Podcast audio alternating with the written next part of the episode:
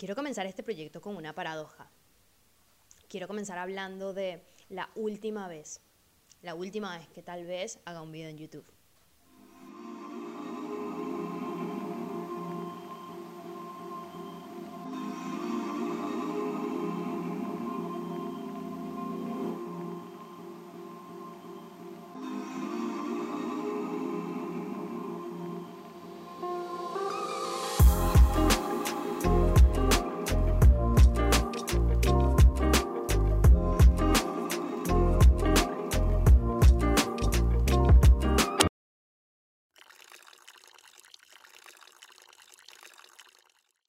Para todo lo que hagas siempre va a haber una última vez que lo hagas.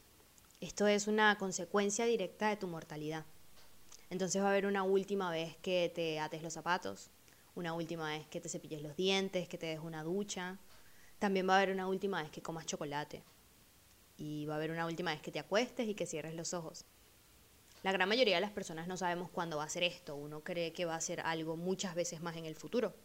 Pero si yo, por ejemplo, te pido considerar cuándo fue la última vez que hablaste por un teléfono en cabina, o que jugaste con muñecos de plástico, o que, no sé, escribiste una carta a mano, ¿sabías que será la última vez que lo estabas haciendo?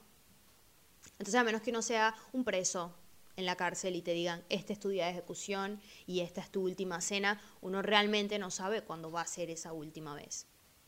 Y si eso es correcto, si mi teoría es correcta, tal vez ya comiste chocolate por última vez. Y yo espero que eso no sea cierto, de verdad que no, pero solamente el tiempo le va a decir.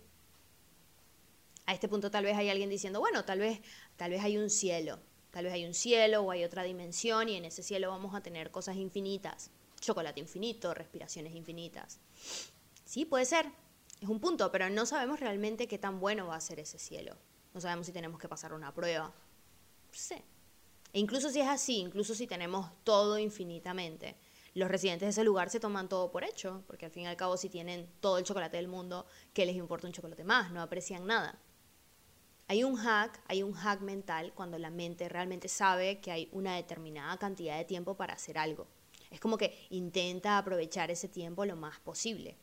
No es lo mismo tener una mañana infinita o algo así como el día de la marmota, en donde el día se repite, a saber que tienes una cantidad específica de tiempo.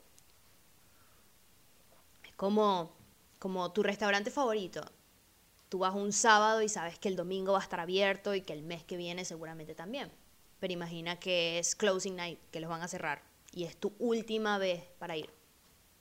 Esa última vez es diferente. Seguramente te tomas más tiempo, vas con un poquito más de nostalgia, tal vez miras la decoración que nunca viste, o hablas con un camarero un poco más de rato, esa pizza con aceitunas es impecable, o no sé, un soldado, un soldado que se va a la guerra por ocho meses y se tiene que despedir de su esposa. Ese último beso que le da es inigualable porque no sabe qué va a pasar, no sabe si va a regresar, si ella se va a enamorar de alguien más, no sabe. Esto ya se está poniendo muy deprimente, ¿qué es esto? La última vez, porque estamos hablando de esto. hay un fin, hay un fin pero para eso me tengo que poner un poquito más filosófica.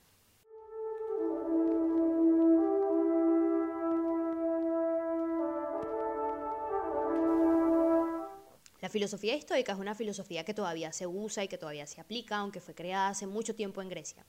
Y en ella sus filósofos creían, intuían que existía un sistema inmunológico para el cerebro. En ese tiempo ellos no conocían lo que era un sistema inmunológico, los avances médicos todavía no habían llegado a ese punto, pero ellos suponían que existía algo así para la mente.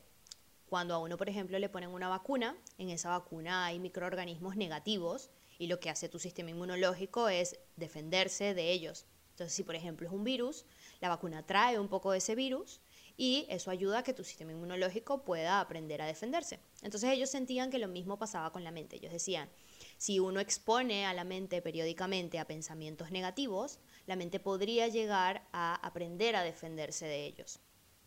Es algo así como puedes ser más feliz si irónicamente piensas cosas tristes periódicamente.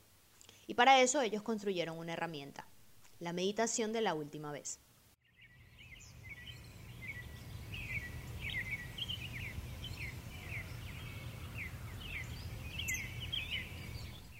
En esta meditación lo que haces básicamente es pensar por unos minutos o por unos segundos cómo sería perder tu trabajo, cómo sería perder tu salud o a un familiar muy querido. Realmente, ¿cómo se sentiría? Por unos segundos. Y después vuelves a tu rutina normal. Cuando vuelves a tu rutina cotidiana, te das cuenta que aprecias ahora cosas que hace 10 segundos no apreciabas. Entonces eso que pensaste que habías perdido en la meditación, ahora lo tienes, entonces lo aprecias. O a esa persona que pensaste que se había ido, sigue contigo. Entonces se crea como una nueva perspectiva de apreciación.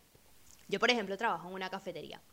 Y la semana pasada vino una madre, una señora con su hija como de 19 años y un montón de amigos, Entonces ellos entran y compran sus frappuccinos, sus cosas para comer, todos los cafés. Van y se sientan. Cinco minutos después la señora vuelve y yo la estoy atendiendo.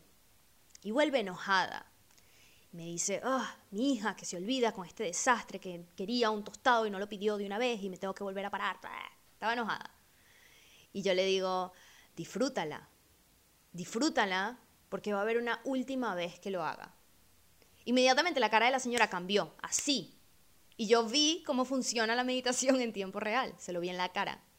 Al considerar que esta podía ser la última vez que ella saliera con los amigos, que eventualmente la niña iba a crecer y esto no iba a volver a pasar, bajó, cambió de enojo a apreciación y empezó a disfrutar la experiencia. Me dijo, ah, sí, claro. Y es súper sencillo, es, muy sencillo practicarlo. Es tan fácil como comprarte un chocolate, ir por la calle, te compras un chocolate y dices, este es el último chocolate que me voy a comer por toda mi vida, este es el último. Y lo disfrutas, estoy segura que ese chocolate podría llegar a ser un poquito más dulce, podrías tardar un poco más en comerlo, podrías disfrutarlo un poquito más. O si tienes pareja, este es el último beso que te voy a dar. Y ese último beso, girl, bellísimo. Yo me divierto mucho con la meditación al mismo tiempo. Por ejemplo, cuando arrancó la pandemia, eh, a mí me fastidiaba un poco el tema de los transportes públicos, de los autobuses, no me gustaba el distanciamiento, todo me sofocaba. Entonces dije, voy a dejar de tomar tanto transporte público y voy a empezar a caminar un poco más. Y desde mi casa hasta mi trabajo hay una distancia considerable, pero es posible. Entonces empecé a caminar y en el camino me escuchaba un podcast o algún álbum, algo que me gustara. La semana pasada me entraron muchas ganas de comprar un libro y dije, voy a comprarme un libro. Hay una parte en el camino de mi casa a mi trabajo, en donde hay muchas librerías. Son como, no sé, cinco librerías por cuadra y son diez cuadras. Es muchísimo. Entonces dije, en este lugar voy a conseguir el libro que quiero. Y arranqué. Entonces iba por una librería, iba a otra librería, tal. Iba haciendo como notas mentales, este me gusta, este me gusta, puede ser este, tal. Pero ninguno realmente terminaba de gustarme. Ninguno me encantaba. Entonces nada, yo seguía en mis librerías porque sabía que venían muchas más. Eventualmente voy a conseguir algo. La cosa es que llego a la última librería, a la última. Ya esta era la última del camino, yo me tenía que ir por otro lado, esta era la última. Y yo no había conseguido el libro que quería. Entonces dije, eh, esta es una muy buena oportunidad para hacer la meditación de la última vez. Voy a pensar que esta es la última librería a la que voy a entrar. Y entré. En esa librería me tomé muchísimo más tiempo. Vi la decoración, vi el lugar, caminé mucho más lento. Había una sección en inglés que me gusta mucho, entonces empecé a ver libro por libro. Nada me llamaba la atención, entonces me voy a la parte de psicología. Y en esta parte encuentro este libro que es La historia de la cultura de Alfred Weber. Muy buen libro y me lo compro. Salgo y me doy cuenta después de comprarlo que adentro había una carta. Esta es una carta enviada de Colombia a Buenos Aires en 1967 y es enviada de Isabel a Luis. La carta obviamente está escrita con una caligrafía espectacular, hermosa, y en ella Isabel le dice a Luis, Luis, estoy segura que estás sorprendida de escucharme, de ver esta carta, estoy segura que ya no te acordabas de mí, pero el punto es que me acuerdo, que te extraño, que te quiero y que me gustaría que con esta carta me respondas todas las otras cartas que te mandé. Lo firma Isabel. Suponiendo que esta es una carta que estaba escrita y metida en un libro usado que después vendieron, tal vez Luis nunca le respondió a Isabel, siendo esta la última carta que él recibió. es súper irónico, fue súper irónico hacer esa meditación de la última vez y recibir esto. Realmente no sé si es así, tal vez Luis sí le contestó, pero para fines de que esta historia funcione, yo voy a pensar que eso fue así. así que nada, y como este tal vez puede ser mi último video en YouTube, no voy a dejar de disfrutarlo hasta el final. Y lo voy a cerrar con un cover. Este es un podcast visual que también tiene una versión podcast normal en Spotify que van a poder escuchar en el link de abajo, así como las cosas que menciono, libros o música. Muchísimas gracias por escuchar y espero que disfruten el show.